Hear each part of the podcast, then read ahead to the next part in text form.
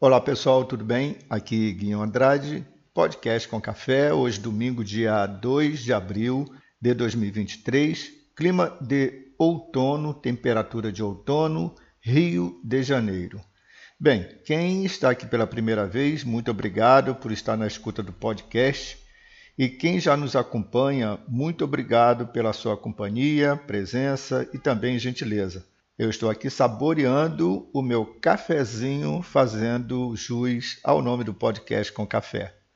Pessoal, hoje eu fiquei muito satisfeito em verificar a faixa etária dos ouvintes aqui do canal. E, para minha felicidade, nós temos ouvintes desde os 18 anos de idade até os 60 anos de idade.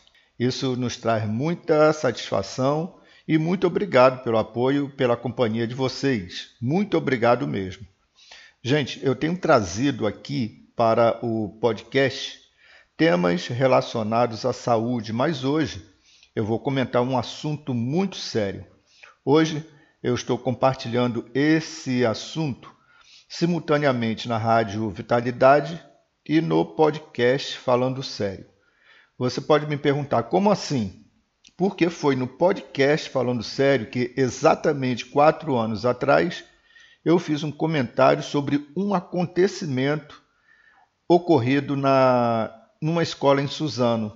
É, eu talvez não possa usar a palavra correta, porque hoje tem vários tipos de é, censura, ou de repente nós somos proibidos de falar algum tipo de expressão. Então, eu vou utilizar a palavra acontecimento. Então, há quatro anos atrás, eu fiz um comentário sobre esse acontecimento na escola em Suzano. Não sei se vocês se lembram do acontecimento. Hoje eu vou comentar aqui e a relação com os últimos acontecimentos ocorridos nas escolas em São Paulo e também no Rio de Janeiro. Ok? Começando o nosso podcast com café de hoje, simultâneo com a Rádio Vitalidade também, um podcast falando sério. Pessoal, eu vou deixar na descrição do canal o link do podcast Falando Sério, onde eu comentei sobre o acontecimento na escola em Suzano. Eu voltei a ouvir o meu próprio comentário e não tem como retirar nada do comentário que eu fiz depois passados os quatro anos. Eu mesmo fiquei impressionado, pois praticamente nada mudou em relação à segurança nas escolas nesses últimos quatro anos mas eu também preciso acrescentar no podcast de hoje o meu comentário mais atualizado, ok? Então, só para relembrar o que aconteceu em Suzano quatro anos atrás.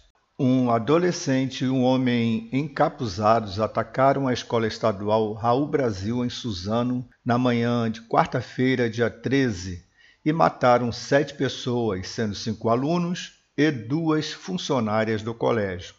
Em seguida, um deles atirou no comparsa e então se suicidou. Pouco antes, a dupla havia matado o proprietário de uma loja da região. Guilherme Taus Monteiro, 17 anos, e Luiz Henrique de Castro, de 25 anos, eram ex-alunos do colégio. A investigação aponta que, depois do ataque, ainda dentro da escola, o mais novo matou o mais velho, em seguida se suicidou. A polícia diz que os dois tinham um pacto, segundo o qual cometeriam o crime e depois se suicidariam. Um terceiro adolescente foi apreendido e internado provisoriamente na Fundação Casa por 45 dias. Para a polícia, ele foi um dos mentores do crime bárbaro. A polícia e o Ministério Público tentam identificar se mais pessoas estão envolvidas no massacre. Cinco dos mortos são alunos do ensino médio com idade entre 15 e 17 anos, de acordo com o secretário de Segurança Pública de São Paulo. Entre as vítimas, há ainda duas funcionárias do colégio, uma delas, a coordenadora, o dono de uma locadora de veículos próximo ao local, que era tio de um dos assassinos, foi morto pouco antes do ataque. Ainda não se sabe a motivação do crime. Foram feitas buscas na casa dos assassinos e a polícia recolheu pertences dos dois. Bem, pessoal, diante desse fato, eu fiz aqui uma pesquisa em relação a um inquérito, algum tipo de informação relacionado a esse acontecimento em Suzano. Então, eu encontrei a seguinte informação: Polícia Civil conclui inquérito sobre o massacre na escola Raul Brasil em Suzano. Na tarde desta terça-feira, dia 4 de junho, a Secretaria de Segurança Pública de São Paulo promoveu uma entrevista coletiva para anunciar que a Polícia Civil do Alto Tietê concluiu o inquérito que investigava o massacre ocorrido no dia 13 de março na Escola Estadual Raul Brasil, em Suzano. Ao todo, quatro homens foram presos e um jovem apreendido. As investigações apontaram que os quatro presos comercializaram as armas e munições utilizadas no crime. O jovem, por sua vez, teve participação intelectual, uma vez que ajudou a idealizar o ataque e sabia que ele iria ocorrer, sem ter a certeza da data. Os quatro presos auxiliaram os autores na concretização do crime, sem eles, o ataque não teria ocorrido.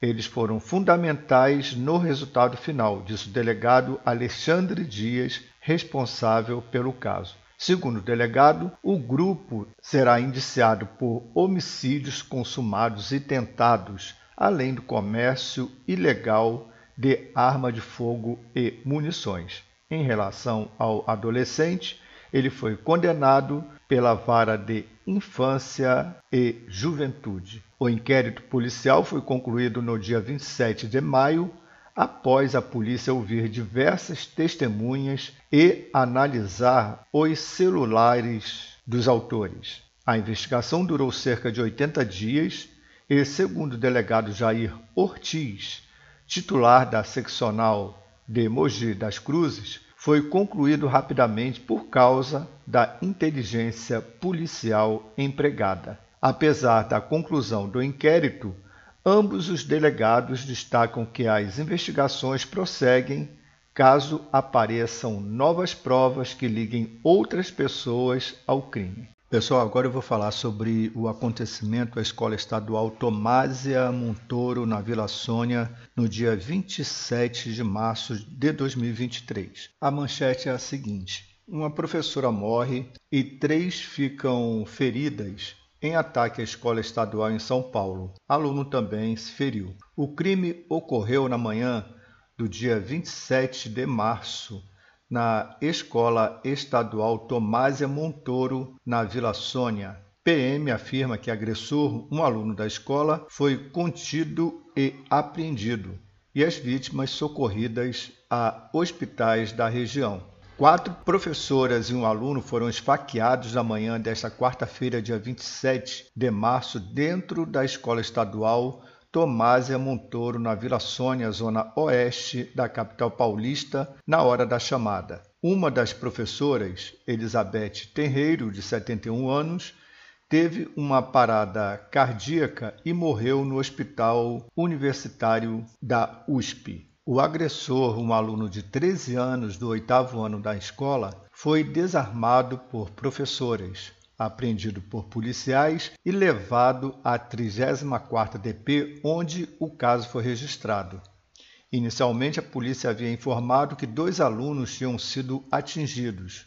Um deles, porém, foi socorrido em estado de choque, mas sem ferimentos.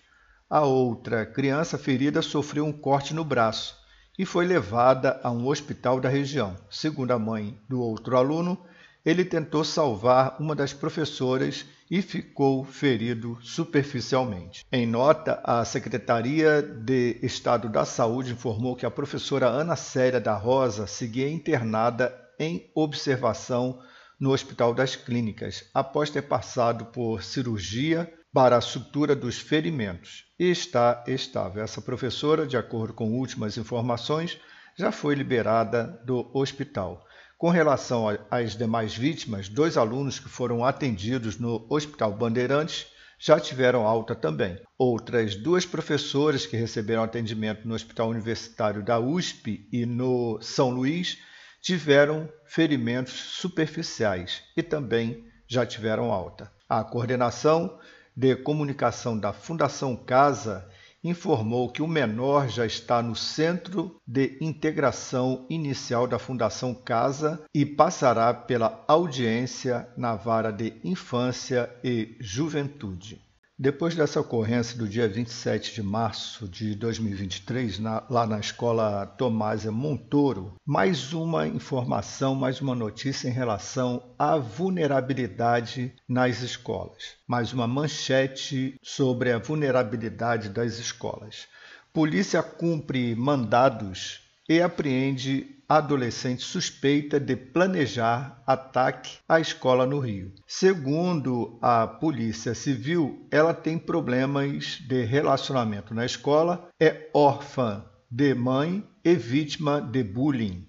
Secretaria de Educação e Conselho Tutelar foram acionados para dar apoio à jovem. A Delegacia de Repressão a Crimes de Informática apreendeu uma adolescente e cumpriu mandados de busca e apreensão na sexta-feira, dia 31, em operação contra um possível ataque a uma escola no Rio. O celular dela, de onde, segundo a polícia, partiram as ameaças, foi apreendido.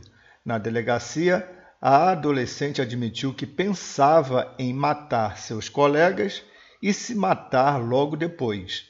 Segundo a polícia, a jovem tem aparente problema de relacionamento na escola, é órfã de mãe e vítima de bullying. Segundo a DRCI, recebeu informações do Ministério da Justiça que indicavam um possível atentado em uma unidade de ensino no Rio. A delegacia investigou o caso e identificou a origem das ameaças. Nas mensagens havia menção a ataques em escolas de educação infantil e informações de que seriam adotados todos os cuidados para que o plano não fracassasse. O Conselho Tutelar e a Secretaria Municipal de Educação foram acionados para dar apoio psicológico à adolescente. A Secretaria Municipal de Educação do Rio informou que está dando todo o apoio à família e à comunidade escolar por meio dos profissionais do Núcleo Interdisciplinar de Apoio às Unidades Escolares. O secretário municipal de Educação, Renan Ferreirinha, ressaltou que reafirma o compromisso com a segurança da comunidade escolar e lembrou que deve haver uma parceria entre família e escola em casos como estes. Diante dos casos mais recentes, o governador do Rio de Janeiro, Cláudio Castro, anunciou a criação do Comitê Permanente de Segurança Escolar. Segundo o governador, o grupo vai contar com representantes de vários órgãos do governo e entidades civis e tem como objetivo evitar situações de violência em escolas públicas e privadas do Estado. O governador ainda diz que as unidades vão ganhar um aplicativo com uma espécie de botão de pânico, inspirado no projeto Rede Mulher, desenvolvido pela Polícia Militar para prevenção ao feminicídio. O aplicativo Rede Escola vai conectar alunos e profissionais da rede de ensino à Polícia Militar. Segundo o governador, a ferramenta vai permitir que usuários façam denúncias e acionem um botão de emergência. O aplicativo tem um prazo de 60 dias para começar a funcionar. O governador também anunciou a criação de um grupo de trabalho na área de inteligência da Polícia Civil para apuração de casos de incitação à violência em escolas nas redes sociais. Essas ações vão ser complementadas com projetos já existentes, como a Patrulha Escolar, Programa educacional de resistência às drogas e à violência e o segurança presente. O governador explicou ainda que profissionais da área devem passar por treinamento junto às forças especiais das polícias civil e militar. Bem, pessoal, qual é a conclusão que chegamos depois de ouvirmos essas notícias? Praticamente os casos são recorrentes e estão ficando cada vez mais frequentes e são, sem dúvida, aterrorizantes. Qual é a segurança efetiva que os estudantes, professores e a escola estão recebendo das autoridades de segurança? Essa é a grande pergunta essa é o grande questionamento que nós fazemos às autoridades de segurança do país, relacionados às situações, aos casos de ataques às escolas no Brasil. Com certeza, muita gente ainda se lembra do massacre de Realengo, 10 anos do ataque à escola que deixou 12 mortos e chocou também o país. Agora estamos com casos mais recentes, como também o de Suzano, como esse caso que ocorreu na escola Tomásia Montoro, em Vila Sônia, também em São Paulo, e agora essa tentativa de ataque numa escola no Rio de Janeiro. Ou seja, estamos visivelmente diante do descaso das autoridades e o próximo acontecimento não precisa de data e hora face à vulnerabilidade das escolas. Eu fico aqui torcendo para que esse Comitê Permanente de Segurança Escolar, criado pelo governador do Rio de Janeiro, seja realmente eficaz e que seja uma referência para que outros estados criem seus comitês de segurança para as escolas e que esse botão de pânico funcione com a finalidade de coibir a violência, proteger os alunos e professores e também os pais terem mais tranquilidade em relação aos filhos na escola. Bem, pessoal, e assim também eu vou chegando ao final do nosso podcast de hoje, podcast com café, compartilhado também com a Rádio Vitalidade e também o podcast Falando Sério. Eu espero que esse assunto de hoje tenha sido de bastante relevância, tenha sido um podcast de informação para que estejamos atentos às autoridades em relação à segurança nas escolas em todo o Brasil. Eu agradeço a atenção de vocês, muito obrigado pela sua presença pela sua companhia aqui no podcast com café. Muito obrigado por você estar acompanhando sempre a nossa programação. Eu desejo a todos um excelente final de semana, um excelente domingo e desde já uma excelente semana para você, ok? Então, um grande abraço. Guinho Andrade aqui, podcast com café, Rádio Vitalidade e também podcast Falando Sério. Um grande abraço e até a próxima. Tchau, tchau.